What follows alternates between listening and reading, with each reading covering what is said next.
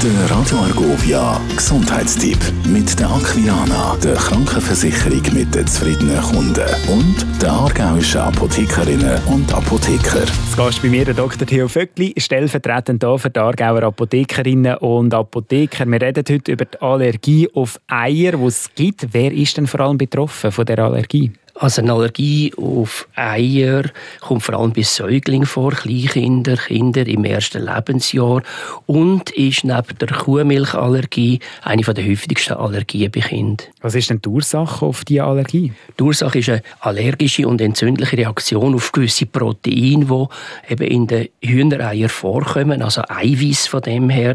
Risikofaktoren ist sicher eine erbliche Veranlagung, also das heißt, wenn es Vater oder Mutter schon gehabt hat und und Gott sei Dank, die Eiweißallergie tut sich häufig auch in der Pubertät nachher auswachsen. Jetzt gibt es Beschwerden. Wie äußert sich die?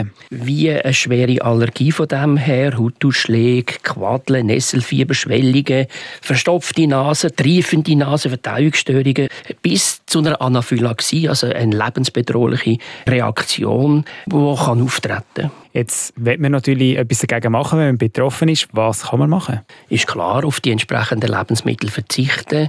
Denen ganz, ganz wichtig ist, dass man als Eltern von Kleinkindern auch Betreuungspersonen informiert, also Grosseltern, Kindertagesstätten, die Schule. Und es ist auch wichtig zu wissen, in welchen Produkten, in welchen Lebensmitteln und vor allem auch in welchen Impfstoff zum Beispiel Hühnereiweiß äh, vorkommen können. Der Gesundheitstipp mit der Aquilana, der Krankenversicherung mit den zufriedenen Kunden und der aargauischen Apothekerinnen und Apotheker. Radio.